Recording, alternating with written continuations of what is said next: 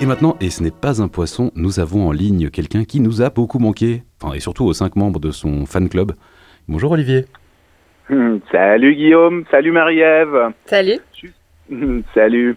Juste une, une petite rectif. euh, D'abord, euh, je, je suis bien un poisson, hein, de signe astrologique, je veux dire. Merci Bon. Olivier. Cela dit, vous connaissez mon esprit rationaliste. Si un auditeur ou une auditrice prétend déduire quoi que ce soit au sujet de mon caractère, je l'invite à se rendre dans sa cuisine, à y choisir le plus beau couteau et à jouer à drôle d'endroit pour une rencontre avec ses intestins. On appelle ça aussi harakiri dans la culture japonaise et c'est un excellent moyen de débarrasser le monde de soi. C'est qu'il a mangé du tigre. T'as fait un stage de cynisme, Olivier? Non, non, non, non, je veux juste rendre service, moi. On sait ce que c'est.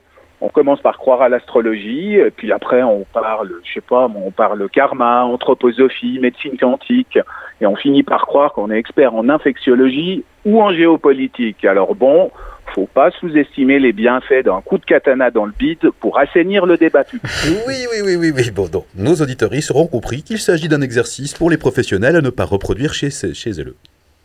Tu, tu, tu, tu, tu. Mais déjà, avec ta ratatouille inclusive, les auditeurs n'auront rien compris. Mais passons. Humour noir mis à part, j'ai quand même une question. Vous, vous m'appelez pourquoi, au fait?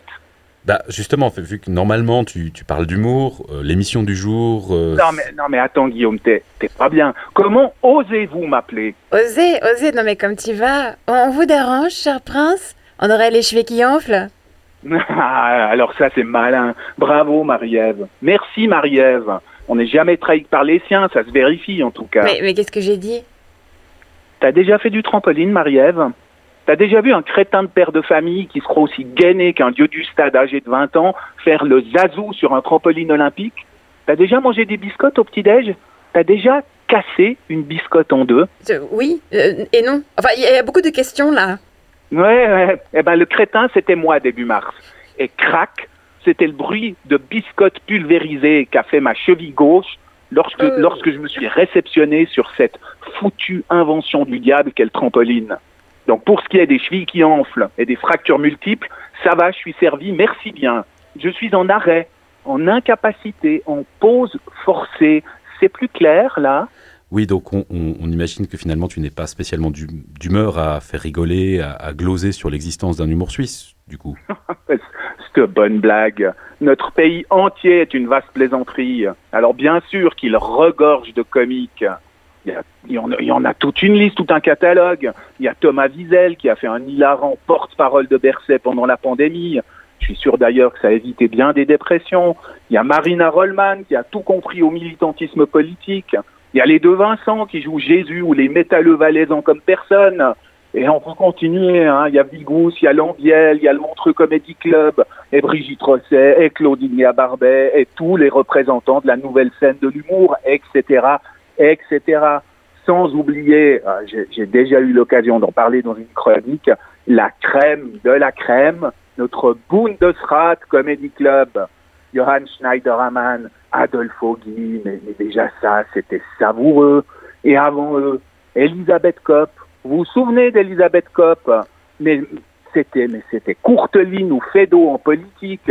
C'était génial. La Miss, elle a inventé le canular téléphonique à elle toute seule. Je sais pas si vous imaginez. Et aujourd'hui, aujourd'hui encore, Parmelin qui cause en guiche.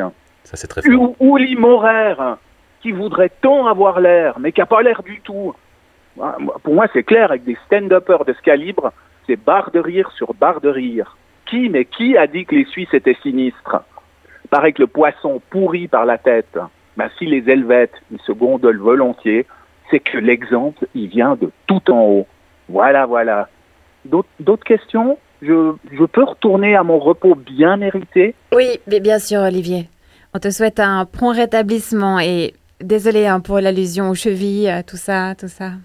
Mm, Ouais, je passerai peut-être l'éponge, on verra. Allez, bon vent les basculeurs. Et oubliez pas surtout, si en humour, c'est la chute qui est capitale. Dans la pratique du trampoline, c'est l'atterrissage qui compte.